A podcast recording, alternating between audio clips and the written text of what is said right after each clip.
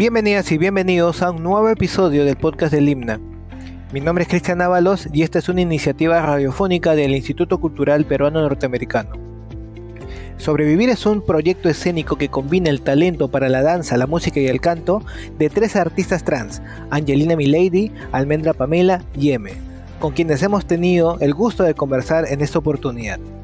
Sobrevivir tiene dos fechas, este viernes 24 y este sábado 25 de junio a las 8 de la noche en el auditorio Himna Lima Centro, en Girón Cusco 446. Las entradas siguen disponibles a la venta en Joinas. Bien, ¿cómo están? Buenos días. Estamos en este momento con Almendra Pamela M y Angelina Milady. ¿Cómo están? ¿Qué tal? Gracias por estar acá, me honran con su presencia buenos días. Hola, ¿qué tal? ¿Cómo estás, Cristian? Qué bonita presentación. Y bien, contenta de estar aquí con ustedes, con M, con Angie. Buenos días, buenos días, aquí. Contento también de estar por acá. Buenos días con todos, todas, todes. Muy bien también, ansiosa por empezar el podcast. Ya pasaron las dos primeras fechas de sobrevivir en el auditorio Himna de Lima Centro. ¿Cómo te has sentido, M, en estas dos primeras fechas de esta segunda versión, si no me equivoco? Hubo una versión previa en diciembre del año pasado y ahora estamos en una, en una segunda versión, en un 2.0. Escuché ese día que fui a, verles. Sí, pues es una, es una nueva versión eh, que, que, que, tiene los fundamentos en, en, la primera creación que hicimos, a la cual hemos querido añadir eh, escenas, ¿no? ciertos elementos y sobre todo uno de los aspectos importantes en los que trabajamos fue en, la conexión entre nosotros tres en escena. Em, entonces hubo mucho trabajo de, exploración y de conexión previo porque queríamos eh, fortalecer ese, ese aspecto.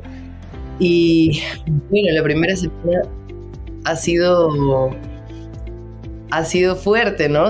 creo que sobrevivir es un montaje intenso, este, como, como nosotros mismos, eh, como, como yo mismo. Eh, y, y, por tanto la, obra en sí y poner el cuerpo y la voz para, para ella también resulta en, en, un ejercicio de mucha energía, ¿no? de mucha intensidad. Pero nada, bien contento en verdad con, con el resultado. ¿Cuál fue el origen de, esta, de este montaje? ¿De ¿Cómo surge esta idea? No sé si Almendra nos quisieras contar un poco de, quién, quién, quién puso el primer granito y quién luego se sumó, cómo fue armándose sobrevivir. Bueno, a mí me eh, convocó, bueno, nos hemos juntado entre con Embe y Angelina. Recuerdo la primera vez que nos juntamos fue en la casa de Angie y a ver qué hacemos, ¿no? O sea, digo a ver qué hacemos porque tenemos muchas cosas que hacer, muchas historias que contar, mucho arte que explorar y compartir, ¿no? Porque, o sea, en mi caso hago uh, música, me eh, hace canto, eh, dramaturgia, bueno, y un sinfín de cosas, al igual que Angelina, que es una excelente bailarina de danza clásica y contemporánea, ¿no? Entonces, ¿cómo juntamos estos, estos tres elementos para poder eh, decir, expresar nuestros sentimientos, nuestras vivencias, eh, nuestro, uh, nuestro arte, cómo lo juntamos, ¿no? Y esto salió, eh, como que recuerde, de una improvisación, ¿no? Entonces, a ver qué, cómo, no sé, yo empecé a tocar guitarra, me, le, metió este eh, canto, canto con onomatopeyas vocales, qué sé yo, y, Angelina también hizo eh, lo propio con su parte. Y en realidad la primera vez que nos juntamos salió algo demasiado diferente a lo que estamos haciendo, pero para nuestra sorpresa era muy genial y muy viable juntar estas tres disciplinas y estas tres eh, eh, personas como para unirlas, ¿no? Porque también en, mi caso eh, sé y particularmente es muy poco, es, muy, no es común juntar tres personas de diferentes disciplinas artísticas. O sea, en mi caso sí, me, junto con otros músicos y no importa si no tocan guitarra, pero pueden tocar bajo, batería y se puede, se arma algo, ¿no? Pero juntarnos con otras personas de otras disciplinas eh, es algo, no sé si nuevo, novedoso, o como dije, eh, poco explorado como para hacer algo tan genial como es la obra Sobrevivir. Mencionaste que M también ha eh, tenido un aporte dramatúrgico aquí. ¿Es, es así, M? ¿Tú has este, dirigido o puesto ahí las, las frases que a lo largo de la, de la obra nosotros eh, oímos? Eh, o sea, quizá más que en la dramaturgia, como en, en, en, los textos, ¿no? No sé si, o sea, finalmente quien nos ha realmente dado esa dirección dramatúrgica es, es Arturo, Arturo Nicolás Dávila Celada, que es otro compañero trans que, bueno, que es dramaturgo y director. Eh, y él ha sido quien ha estado más encargado así como específicamente de eso, pero sí que como, como cantautor este, estoy como bastante familiarizado con la palabra y con generar textos y entonces este, eh, por ahí he ido soltando material e ideas, pero también varios de los textos surgen a partir de conversaciones que hemos tenido eh, tanto de manera virtual como de manera presencial, ¿no? O sea, el texto del inicio, el de eh, Nadie nos avisó y aprecimos, todo eso son, son textos este, que, hemos ido recogiendo o, algunas con algunas ideas este, mías, algunas ideas de Ángel, algunas ideas de Almendra, otros aportes de, Arturo mismo, ¿no? Y ahí se ha ido como creando la, la mm, textualidad o la poética, no desde la palabra para la obra. Esa frase que has dicho, que es la que abre el espectáculo, es, es toda una proclama, en verdad. Eh, eh, hay, hay mucho, mucho sentir debajo. Me parece que complementa, o mejor dicho, abre bastante, de manera bastante clara lo que, lo que se viene, ¿no? Sí, o sea, como bien están diciendo mis compas, ha sido al inicio un proceso de laboratorio.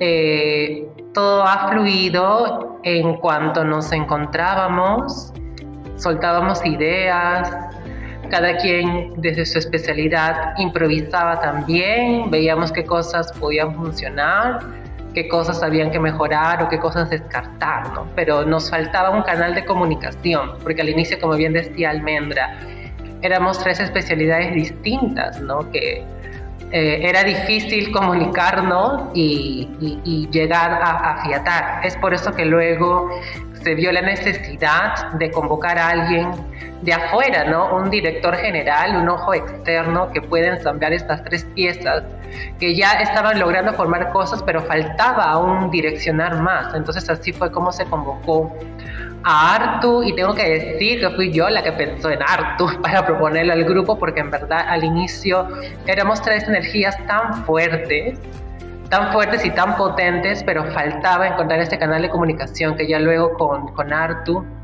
eh, fue encontrando la manera de cómo este, enlazarnos, comunicarnos y, este, y también a aventurarnos a hacer otras cosas, ¿no? Eh, porque fue, fue todo un reto. El texto también salía de palabras sueltas, de reunirnos virtual, presencial, contar nuestras cosas, luego este M, como tenía más experiencia con, la palabra, puede ser cantautor como él mismo dice, entonces iba bosquejando algunos textos que luego terminaron de dar forma en la misma práctica, ¿no? Conforme tú ibas repitiendo, porque la repetición también encuentras cosas maravillosas, y ya luego se iba fijando con Artu en un guion, entonces fue, fue así, fue así que fuimos encontrando el sentido y en cada repetición de, de cada toma íbamos encontrando también un sentido, ya no un sentido individual, sino un sentido colectivo, porque al final la obra era de tres personas, pero como que teníamos que contarlo como que fuéramos, o sea, uno, una, une, pero o sea, era, era una historia que, contar en común, que no, no, se nos vean como tres piezas aisladas. Entonces ha sido todo un proceso tedioso, también este, fuerte emocionalmente, porque hay partes donde teníamos que retratar esa parte de la frustración, de la depresión que pasamos, de cómo luchar y personalmente, yo que trabajo mucho el cuerpo, me costaba un montón, porque ya estaba en un punto de mi vida en que ya estaba logrando cosas y como que no quería volver a tocar las cosas que pasé, pero para la obra tenía que, que soltarlo, ¿no? Entonces, ah, es, ah, hemos puesto, creo, nuestra vitalidad en la obra y se ve esta evolución desde el inicio, desde los entes, luego de las luchas y luego desde el virtuosismo de cada quien en su especialidad, logrando ya concretar ¿no? en este país tan difícil que ser artista. Eh, su, su, legado ¿no? en cada quien en su especialidad. Me parece por eso un trabajo muy, muy rico y muy este, potente, porque parte de, de las experiencias de cada quien, de las vivencias y cómo hemos encontrado con, ayuda, claro está, este canal de comunicación que nos ha permitido hermanarnos en escena, ¿no? Porque es muy distinto hermanarte en, una amistad en la calle, pero otra cosa es hermanarte en escena, que es, resulta un poco más complicado, debido, repito, a que las experiencias escénicas eran totalmente distintas, ¿no? Eh, yo también me aventuré a, a cantar en la obra y de hecho que yo tenía mucho conflicto con el canto. Yo estudié canto lírico a los 15 años, luego lo dejé y me dediqué solo a la danza, pero he recibido también formación de canto, de actuación, he dirigido obras también antes, entonces ya tenía como que experiencia escénica, pero comunicarme con otras compas más de otras especialidades sí, sí costó.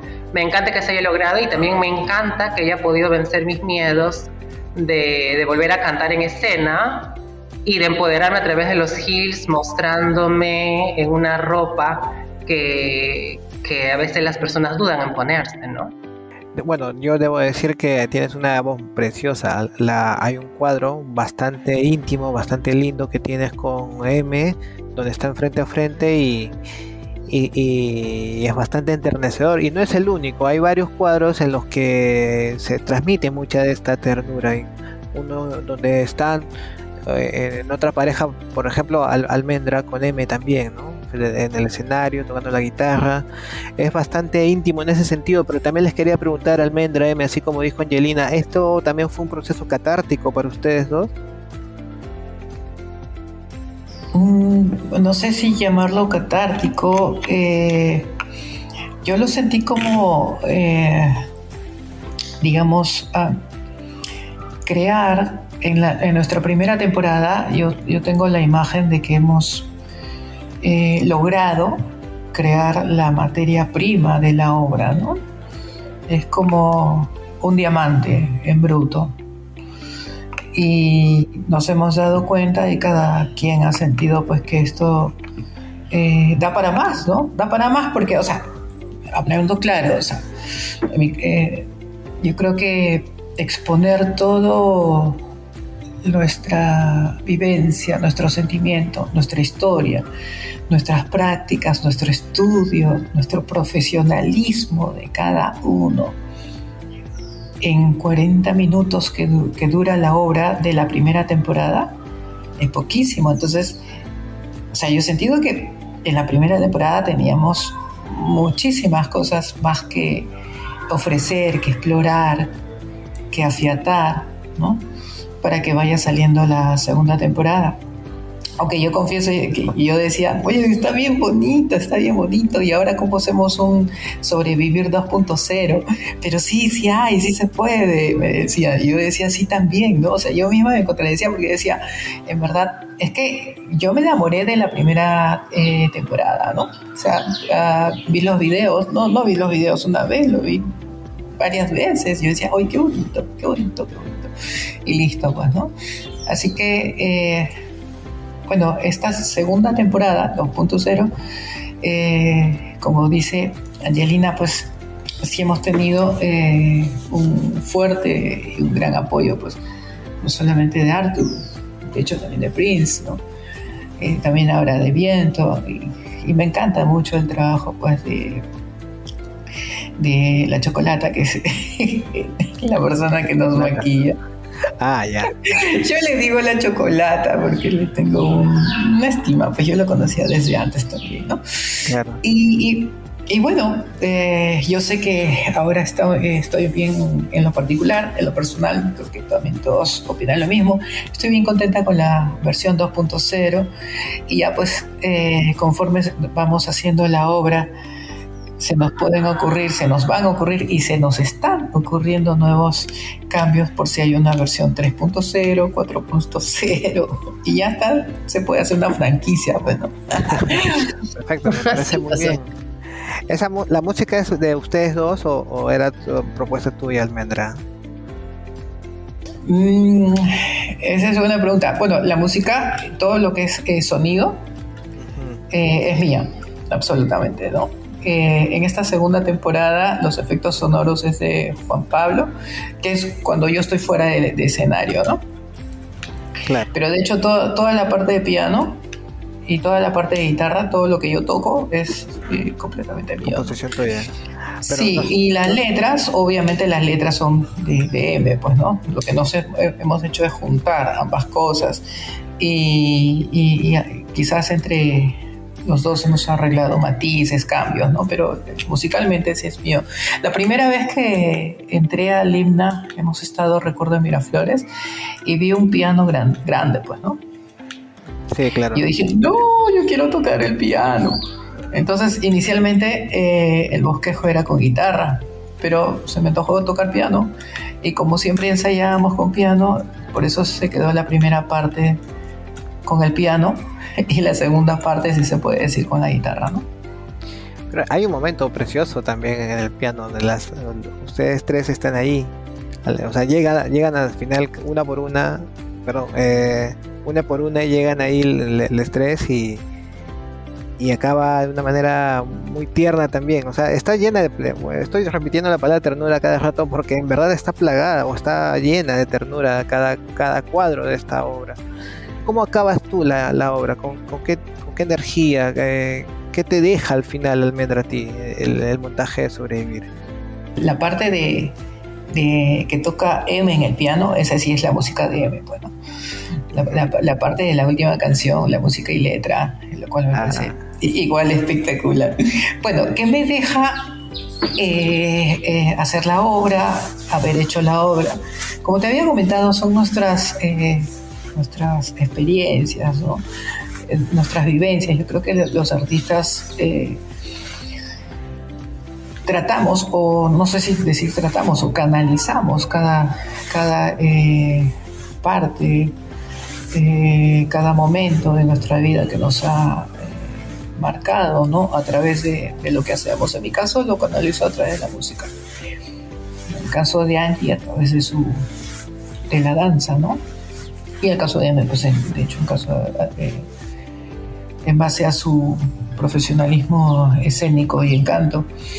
Ahora, eh, es la vida misma, ¿no? Sobrevivir es, es, una vida entre altibajos, porque toda la vida, todo, todas las personas, sin importar eh, en, qué época están, en qué lugar, en qué país o si tienes eh, familia, si no tienes familia, si tienes dinero, no, o sea, siempre hay altibajos, unos más que otros de repente, o otros muy, muy diferentes, pero siempre hay altibajos. Entonces, eh, yo, yo, creo que esta, esta obra eh, em, comenta justamente esto con las partes muy, como dices tú, muy tiernas, muy amorosas, muy sensibles también con partes muy fuertes, muy intensas, por ejemplo, como, eh, bueno, en el solo de, guitarra, pues al final del solo de, guitarra yo mato a la guitarra, pues, ¿no? Literalmente. O sea, es que la guitarra se muere. o sea, incluso... Sí. sí, o sea, y eso es porque estamos en el auditorio, porque si fuéramos en otro espacio, yo le prendía fuego a la guitarra. porque yo estaba pensando llevar gasolina y un, y un este, encendedor y ¡pum! Ya quémate. Bueno, es lo que pasa que también hemos tenido esos, esos, esos o sea, no que yo queme o mate a la guitarra, sino que la guitarra es parte de mí y es lo que yo he sentido a lo largo de mi vida, o sea, que me han querido no, no, matar, pero o sea, la vida misma, ¿no? O sea, las, las, trabas, el cierre de puertas, los, ah, no sé, el, alejamiento quizás eh, familiar, las dudas que uno tiene oye, en mi caso, si sigo haciendo música o si hago esto, hago lo otro. O sea, todo eso nos mata, o sea, todo eso nos, nos, nos va carcomiendo, ¿no? Entonces eso es lo que, en mi caso, he querido representar con esta obra. Bien dice que hay una parte en la que eh, que hay partes fuertes, no solamente tierra, sí es cierto. Hay una parte en la que están Angelina y M, mm, ¿cómo decirlo? Como gritando quizá, como votando o tratando eh, de luchar contra la impotencia. Para mí tiene más que ver quizá con la sensación de hartazgo, conecte más, ¿no? Como que, que que con, que con conectar exclusivamente con, con el dolor, ¿no? Como decía Angie, eh, coincido con ella en que yo también ya me encuentro en otro momento de mi vida que hace, no sé, este, cinco años, que, bueno, cinco o seis años, em, empezando la transición y, y, estando atravesando una depresión muy, muy fuerte eh, con, con cuadros de, ataques de ansiedad, de pánico, em, muy intensos y, entonces también creo que eh, ya como solo traer eso o reconectar con eso es un poco como como ponerme a mí mismo eh, nuevamente en un lugar que he trascendido, ¿no? Y entonces creo que justamente lo lindo del arte es que te permite como transformar eso. Y entonces para mí era más como un, conectar con, con el hartazgo de, eh, de, esa, de esa sensación que, que, ha estado tanto tiempo dentro mío, ¿no? Y era una manera también como de expulsarlo de mí. O sea, si bien conecto con eso, pero no es como me revuelvo en, sino lo, lo, canalizo y lo exteriorizo y, fue súper bonito poder trabajarlo de la mano con Angie en, su movimiento y en su danza y encontrar como una manera colectiva de, de, plasmarlo, ¿no? Y cada uno desde su proceso y desde su sentir, pero encontrando esta, si te das cuenta en esa escena hay como una repetición de una secuencia armónica, melódica y de movimiento que se va transformando y que es como esta especie de proceso que a veces es como espiralado, repetitivo, que es la vida y la sanación y, el crecimiento, ¿no? Que es como vas avanzando pero a la vez vas retrocediendo y te vas dando la vuelta y te dijiste ya lo logré pero en realidad no y todo vuelve a empezar y es como... Entonces plasmar esa sensación eh, de, repetición eh, y, bueno, y de hartazgo básicamente para mí, ¿no? Entonces fue, fue bacán tener la contraparte de, Angie en, ese momento y, bueno, y la, música, ¿no? También con Almendra. Y de reconciliación quizá también, te, ¿sentiste eso como que por fin llevas una paz? Mm, no necesariamente en, ese momento, ¿no? Creo que hay otros momentos, o sea, en ese momento es como, bueno, quizás el ah. momento en que le sacamos la, ah, no, en ese momento no, pues, ¿no? Ese momento ha sido, es, es full, full energía, es simplemente eso, ¿no? Pero, digamos, tú, en tu proceso personal, y, eh, llegas también a, a, ese, a esa etapa. Algo así, intentando, ¿no? Todos los días encontrar eso. No sé si se llega como a eso realmente, pero, pero se busca, se intenta y son momentos, ¿no? Como bien dices, pues es cíclico, ¿no? O sea, es un ciclo que va todos los días, todos los días sale el sol, digamos, y hay, todos los días hay que luchar con, con un enemigo, ¿no? Claro. Tal cual. Sí, pues. Angelina, ¿cómo, cómo cierra para ti la, la obra? ¿Qué, ¿Qué, cosas te, te, va dejando a ti a, lo largo del... Creo que es, dura un poco más de hora y diez, me pareció, ese día que, que la, ver. Ajá. Sí, o sea, justo mencionas la palabra tierna y me quedo con el cuadro del final de la última escena donde nos despedimos con un abrazo luego de, haber escuchado el canto de M, yo haberle hecho un dúo y con el, la última intervención final del piano de almendra. Es un, es un cuadro muy tierno, para mí también me pareció demasiado tierno porque es como uh, vernos el estrés finalmente llenos de paz, ¿no? Llenos de, de paz, de esta lucha del amor propio y, haberlo plasmado todo durante lo largo de la obra. Entonces, personalmente la obra me, me enseña que soy más valiente de lo que yo creo. o sea, personalmente para mí es lucha. Creo que cada vez al salir de escena es una lucha tremenda para mí. Soy una persona con neurodiversidad, tengo trastorno y ansiedad, tengo picos muy altos de ataques de pánico y ansiedad que se disparan por distintos factores. Uno de ellos es la fobia social y la gente a veces se ríe porque soy artista, me presento en público y tengo fobia social, pero o sea, una cosa es tu vida día a día y otra cosa es cómo te plasmas y te conviertes en escena. Pero es siempre una lucha y cuando nos juntamos para hacer la primera vez la obra, me acuerdo que al inicio era darme la oportunidad de demostrar a la gente que realmente soy profesional en lo que hago, ¿no? Que realmente vean a Angelina bailarina profesional y que realmente sabe lo que hace, que yo he estudiado tantas cosas durante tantos años y que se me fue negada a mí mi profesión solo por ser una mujer fuera de lo común, solo por ser alguien diversa. Y cuando ya empecé a ejercer mi carrera en pandemia, que o sea, la pandemia si bien nos golpeó fuerte a todos, eh, en pandemia también me dio la lección, es ahora o nunca, o veces tus miedos y sales adelante o te quedas en, lo mismo de antes.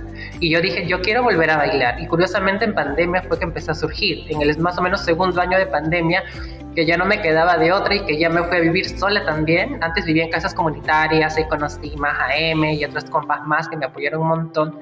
Pero ya cuando llegaba el momento que tenías que valerte por ti misma y que, nada, o sea, y que ibas a estar literal sola en la vida, entonces fue que dije, no, lo voy a hacer. Y entonces cuando llegó este momento del himno, era como que, claro, al inicio me sentía con una gran responsabilidad de, demostrar, ¿no? Quién, quién, realmente era Angelina y lo que valgo. Eh, la segunda, más que nada, ya no tenía nada que demostrar porque yo ya estoy segura de lo que valgo, estoy segura de mi profesión, segura y, menos mal que ya la sociedad lo acepta, estoy en, varios teams de hills, de ritmos latinos, he tomado otras clases sin ningún problema, los profesores me, aprecian un montón, pero porque me lo he ganado con, con mi esfuerzo. Entonces, más que nada era ampliar esta obra para terminar de darle más toques, ¿no? Eh, me acuerdo que eh, se me ocurrieron varias cosas, literal, o sea, de mi parte, las coreografías que he hecho, que también son partes compuestas netamente para la obra, porque en esto llegamos al consenso. Porque hubiéramos podido hacer la obra utilizando músicas convencionales, pero decidimos que no, que todo tenía que ser inédito para la obra. Por eso que se compuso desde, desde la composición de Almendra, desde también la intervención de M, y bueno, y yo las coreografías tenía que hacerlos en base a, a esta composición, ¿no? Porque la obra estaba siempre envuelta de este marco musical, ¿no? No habían partes en que yo baile a, capela, entonces no podía tampoco mandarme sola, siempre tenía que haber un canal de comunicación entre el estrés. Entonces fue rico poder aumentar un solo de Gil, que al inicio era en la recitación, luego lo separé porque mi personaje en la obra tiene un, desarrollo físico, ¿no? Y hacer ese desarrollo físico fue muy fuerte para mí. El hecho de que me oculten al inicio mis o sea, que me oculten mis rasgos con el maquillaje, con la ropa para parecer más un ente y luego vayas demostrando tu, o sea, vayas demostrando que no, no eras un ente, sino que eres una persona y luego los códigos femeninos hasta llegar a los tacos. Claro, el me costó un montón, ¿no? Pero siento que a esta altura de mi vida lo pude sobrellevar más porque como ya estoy en una armonía mayor conmigo misma, entonces ya no me importaba tanto que se me oculten los senos, que se me oculten las caderas, que me tapen las cejas, de que me, me, hagan cosas, que mi cara pues parezca más andrógina. Eh, son cosas que yo quise hacer porque sentí el compromiso de demostrar a la gente que, que física, físicamente también puede haber un cambio hasta llegar a tu realización plena. Y ya en, la parte de contemporáneo, donde ya salgo ya sin eso, donde hasta me suelto el cabello para luego subirme los tacos. Y la revelación de los tacos, de literal quedarme solo con un calzón y con un sostén, para mí fue, es, de por sí yo pienso que el cuerpo, bueno, desde, la experiencia que vivo de una mujer trans, es una, una rebelión altamente política y poder plasmar eso en escena, yo lo hice porque quería hacer un homenaje a las personas que hemos pasado por conflictos personales corporales, ¿no? Hay gente que aún tiene miedo de mostrar su cuerpo por todo el bombardeo que nos hace la sociedad. Y si bien yo sí he, hecho cambios, he hecho varias cosas para poder sentirme armoniosa conmigo misma, nunca vas a llegar al punto de complacer lo que las demás personas te dicen. Entonces llega un momento que tú dices, ¿sabes qué? Llegué a este, llegué a este medio. Y lo que haga de ahora en adelante lo voy a hacer porque yo quiero por mí, ya no por complacer a los demás, porque yo al inicio mi proceso siempre fue tratando de complacer a las demás personas.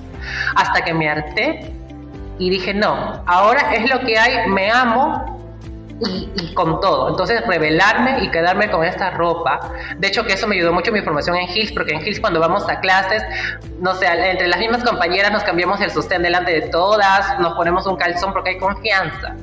Eh, y muchas veces cuando grabamos en clase nos podemos poner la ropa que nos dé la gana, cacheteros o sin un body bien pegado. Entonces los skills a mí me, me ayudaron un montón a amar más mi cuerpo como lo tenía y ver la diversidad de cuerpos que habían, porque el cuerpo del mundo de la danza nunca va, a veces no encuentras esos cuerpos hegemónicos que la sociedad te vende, ¿no? como que los senos inmensamente grandes, las caderas inmensamente grandes, la cara de Barbie. Éramos mujeres con distintas cualidades, tenía compañeras con pelitos de las piernas, con estrías y nos amábamos, igual éramos perras, igual éramos sexy, porque entre todas nosotras nos damos esas palabras de apoyo de ser perras cuando nos ponemos los tacos, porque nos ayuda entre nosotras a empoderarnos. Entonces llevar ese pedacito de mi formación, de lo cual estoy agradecida con los SILs, a escena, me parecía muy importante porque quería llegar a las personas que quizás sigan sintiendo completos con su cuerpo, a que realmente se amen. Y luego terminar con Vogue, que el Vogue es altamente revolucionario y donde me quité los tacos, que incluso fue curioso porque en pleno ensayo se me rompieron los tacos